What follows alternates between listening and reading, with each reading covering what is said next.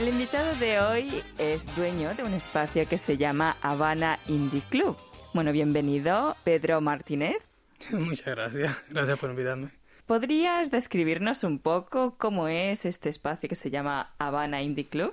Habana Indie Club viene siendo un café el cual muestra lo que es Cuba en realidad, no la Cuba turística que siempre hemos visto, siempre se ha visto de otro lado. Que en Indie Club queremos mostrar más lo que es Cuba para el cubano y lo que es el café cubano para el cubano como tal.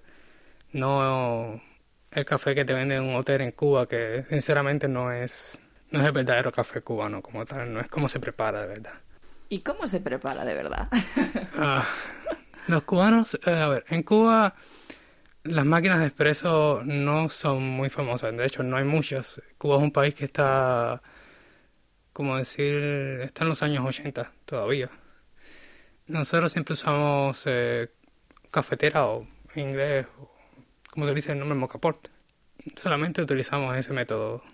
Es, con, es lo mismo que usamos en el café, solamente con mocaport. Nosotros no utilizamos máquinas de expreso. Tratamos de hacerlo lo más tradicional cubano posible. Y la cafetería se llama Habana Indie Club. Eh, ¿Por qué club? A ver, club eh, fue a ver, como cuando haces como cuando haces una comida y necesitas un ingrediente, sin ingrediente final para ponerle un sazón a la, a la comida. Club fue ese sazón. No queríamos que sonara como simplemente un nombre esto inventado, de un super café. Queremos que sonara algo como más del pueblo, como más ven y disfruta. Para relajarse. Y... Exacto, ven, relájate. No ese café que tienes que ir y estás estresado porque tienes que lucir bien, no. Solamente ven y disfruta. Es, es eso, es Cuba. Dijiste que querías que fuese Cuba real. Uno entra y qué aspectos podría percibir como Cuba. A ver, eh, lo primero que podrías percibir como Cuba es el como dar el diseño de, que nos, yo y mi esposa hicimos, decir, los colores, las puertas. Tratamos de buscar las puertas más eh, parecidas a las puertas tradicionales que ves en Cuba. El diseño del interior está dividido en varias partes. Tenemos una parte más dedicada a lo que es la cocina cubana, otra parte que es más dedicada a lo que es el, street, el skate. Yo practico skate en Cuba y aquí en Corea. Eh, al arte, otra parte es más dedicada como dar a las fotos de mis amistades, fotos de nosotros, en decir, las vivencias que tuvimos en, en la calle, en Cuba. Sí, nada, tratamos de mostrar nada muy turístico, todo muy muy real, todo muy... Esta foto la tomamos nosotros exactamente con mis amistades en la Cuba real, no esos lugares intrincados turísticos a los que usted lleva. ¿Y las cafeterías de Cuba y de Corea cómo se diferencian? A ver, en Cuba cafeterías solamente son accesibles para los turistas. ¿Por qué? Cuba es un país, uh, para decirlo de alguna manera, comunista. Eh, ellos se basan mucho en satisfacer al turismo como tal. Sí, las cafeterías de Cuba son muy futuristas, muy avanzadas, pero es para el turismo. Hay algunas cafeterías que sí que me han gustado, que son un poquito más callejeras, un poquito más, más al street, pero siempre te das cuenta que lo que quieren es eso, quieren llamar al turismo igual. Y aquí en Corea es algo muy... Las cafeterías aquí en Corea son muy... Se siente la pasión, siente que aquí aman el café, aman eso de crear tu propio café, de, de, ser llamado de alguna manera barista como tal. Eso yo lo siento acá. Que en Cuba no lo sentí. En Cuba para mí hacer café era como levantarme todos los días para ir a, para ir a trabajar. Era algo muy simple. Entonces la cultura en sí del café es distinto en Cuba y de Corea, ¿no? Sí, muy, muy distinto. ¿Y cuándo se toma normalmente en Cuba? El café en todo momento. Todo momento. El café en Cuba es como le explico yo a mis clientes en Cuba. Nosotros tenemos un café, llamamos original, sí que vendría siendo el expreso cubano como tal. Que ese café en Cuba nosotros lo tomamos, el expreso cubano lo tomamos como tal seis o siete veces en un día. Ellos se quedan como... Digo, sí, es muy normal en Cuba, es, es básico. Yo aprendí a usar mi primera cafetera cuando tenía cinco años de edad. Me enseñó mi madre, ella me enseñó a hacer café para, para antes de yo irme a la escuela ella tendría su café listo para trabajar. Si yo me levantaba más temprano, ya yo con cinco años de edad sabía prepararle su café, tenerle todo listo y me iba a hacer la escuela. Así que es algo muy básico. Dijiste que está el café original eh, al estilo cubano y aparte del café, ¿qué, qué más menús hay? Eh, aparte de café como tal, tenemos eh, mojito, bebida muy, muy popular en Cuba, bebida cubana. Lo tenemos con alcohol y sin alcohol para las personas que no les guste mucho. Cuba Libre, que es una es un cóctel cubano muy, muy famoso. Eh, postres, eh, hacemos flan y tenemos, bueno, teníamos, porque lo vamos a suspender por el, por el verano, es demasiado caliente acá en Corea. Teníamos terin, que terin es un postre más francés, es como un cheesecake. Y ahora estamos trabajando en uno nuevo, eh, no, no, que no quiero decir el nombre todavía, porque va a ser sorpresa ahora en estos días un postre muy cubano también. Y bueno, eh, ¿cómo un cubano ha venido a Corea y ha abierto una cafetería? No era de esperarse, yo no lo esperaba. Solamente sucedió. Nosotros, yo llegué acá, no tenía ni idea de en qué iba a trabajar. Era un país muy, muy, muy, muy diferente a Cuba, pero en un espacio kilométrico, muy diferente. Y cuando acá estábamos hablando con mi esposa, estábamos pensando qué iba a hacer. Y lo que me fijé yo de que llegué fue en eso, de que había muchas cafeterías acá en Corea. Y yo le pregunté a mi esposa por qué, muchas cafeterías, ella me explicó que era la cultura. Y en medio de una broma, de una jarana, como le decimos nosotros, yo le mencioné, imaginas un café cubano y mi esposa es músico, ella hace música indie, eh, sí, indie rock, a mí me encanta el, el rock and roll como tal. Y le dije, ¿tú te imaginas tú Habana Indie Club? Y pronto se como que, ¿vamos a hacerlo? Y yo, no, fue una broma, pero bueno. Simplemente surgió y empezamos desde cero, empezamos a pintar todo nosotros, a decorar, hicimos como tres veces remodelaciones hasta ahora, hasta la última que hicimos. Y antes de, bueno, de venir a Corea, eh, ¿a qué te dedicabas? A ver, en Cuba yo trabajaba en un restaurante japonés, de comida japonesa, y antes de eso trabajé en, un bar de bartender en, un bar, era como un bar muy hipster, muy hipster en Cuba, llamaban el bar Roma.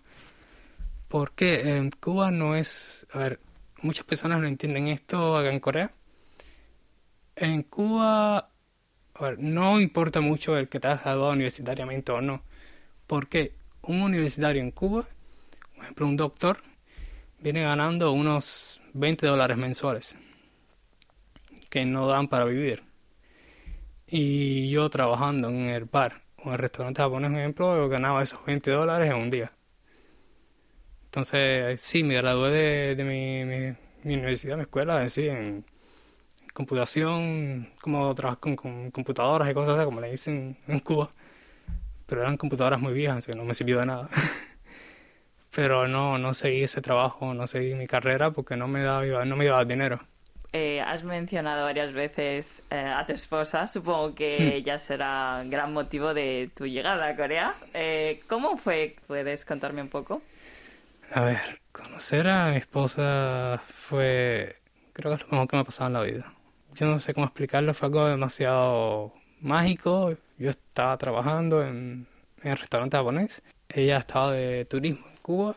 Ella extrañaba un poco la comida asiática como tal y el único lugar de comida asiática que había era el restaurante japonés, el único lugar seca.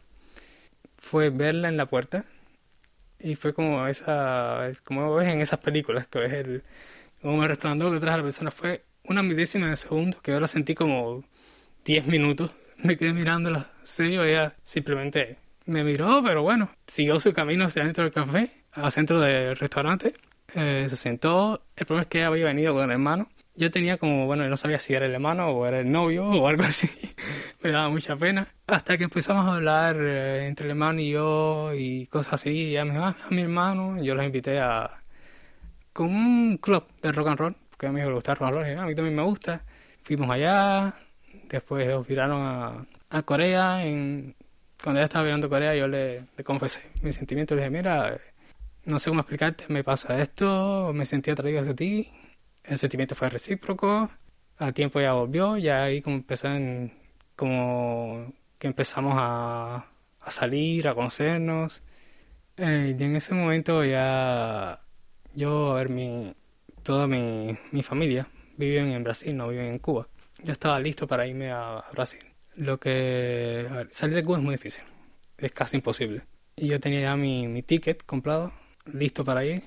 Y en eso ya Gemi estaba en Cuba, eh, nos pusimos a, a ver qué íbamos a hacer en el futuro, ¿no? Y yo me di cuenta, cuando estamos comenzando, le dije, mira, si vamos si pero así, nos vamos a tomar buen tiempo en volver a vernos. Vamos a ver la realidad. No es que vamos a ir, yo voy a ir a Brasil y voy a de ahí voy a ir a, ir a Corea en un segundo. Creo que tendría que primero buscar un trabajo, cosas así. Como que nos dimos cuenta que si hacíamos eso, posiblemente no nos íbamos a ver de nuevo. Y fue simplemente llamar a mi madre y decirle que no iba a ir a Brasil. Rompí mi pasaje. Aquello fue un caos total. Mi madre quería matarme.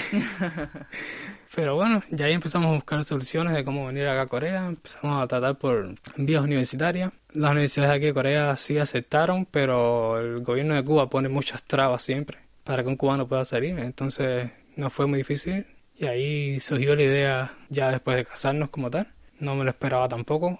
Ver, no, no esperaba casarme tan, tan joven. Pero bueno, lo hicimos y empezamos nuestros trámites y al principio fue un poco nervioso, pero ya llevo tres años y ya me siento como que, a ver, es lo mejor que me ha pasado en la vida, conocer a mi esposa. Sinceramente, lo mejor que me ha pasado en esta vida. Entonces os casasteis en Cuba y vinisteis Mm, a Corea. Sí. La gente que visita la cafetería o alrededor te preguntará cómo es Cuba, ¿no? ¿Qué Mm. les cuentas o qué te gustaría presentar de Cuba en Corea? De Cuba me gustaría presentar la Cuba que yo conozco. Mm, La Cuba para el cubano. Nosotros tenemos un lema en Cuba. Un lema no, una manera de decir. Nosotros decimos la Cuba del cubano de a pie. En Cuba eh, nosotros decimos que hay dos Cubas.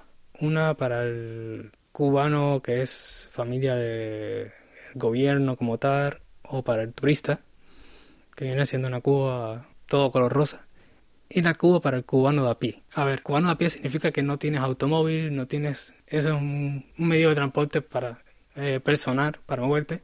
Así que todo lo tienes que conseguir caminando, luchando como tal. Nosotros le decimos los cubanos la lucha diaria. Eso es lo que introduzco, lo que presento más yo en el café.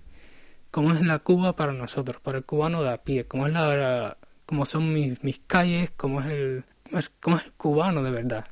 No con, a ver, no como es ese, ese, esa persona que no es que no sea cubana, pero siempre te va a estar sonriendo en el hotel esperando por ti. Te represento como es la Cuba, es Cuba es hermosa, es bella, pero a la vez es amarga y es dolorosa. Eso es lo que introduzco yo en mi café. Conoce Cuba como es. No te la voy a embellecer, no te voy a pintar de Cuba de, de ah, todo es bonito, todo es playas, todo es verano. No, Cuba no es así. ¿Cómo ha cambiado tu vida tras abrir Habana Indie Club? Mucho. Mi vida ha cambiado mucho. En Cuba yo no tenía muchas responsabilidades. Yo era otro joven más que, a ver, tenía, cuando vine para Corea tenía 25 años de edad. Era un joven más que simplemente trabajaba y en las noches me iba a los clubes nocturnos con mis amistades, a divertirme. Muchos, muchos parties, muchas fiestas, cosas así pero no me responsabilizaba mucho, era demasiado alocado como tal. Y ya cuando abrí Habana Indie Club, tú fue más como impactante, como que por primera vez en mi vida tenía la responsabilidad de algo grande y me cambió. Habana Indie Club me cambió para siempre.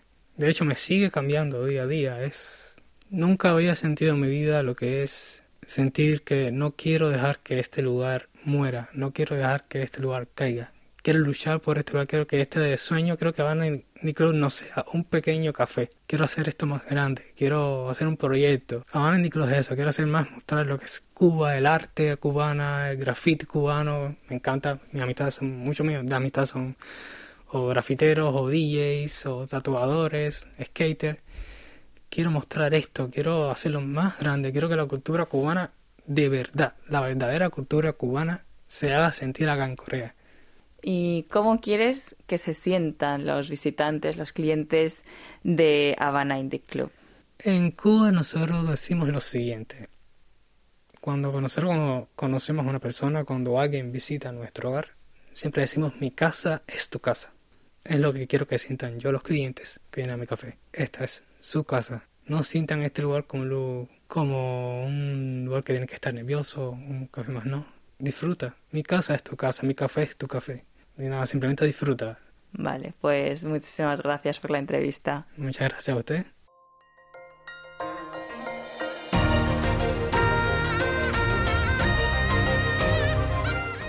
Acaban de escuchar el podcast de KBS World Radio.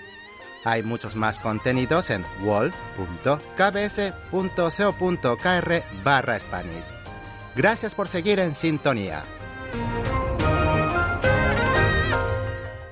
KBS World Radio.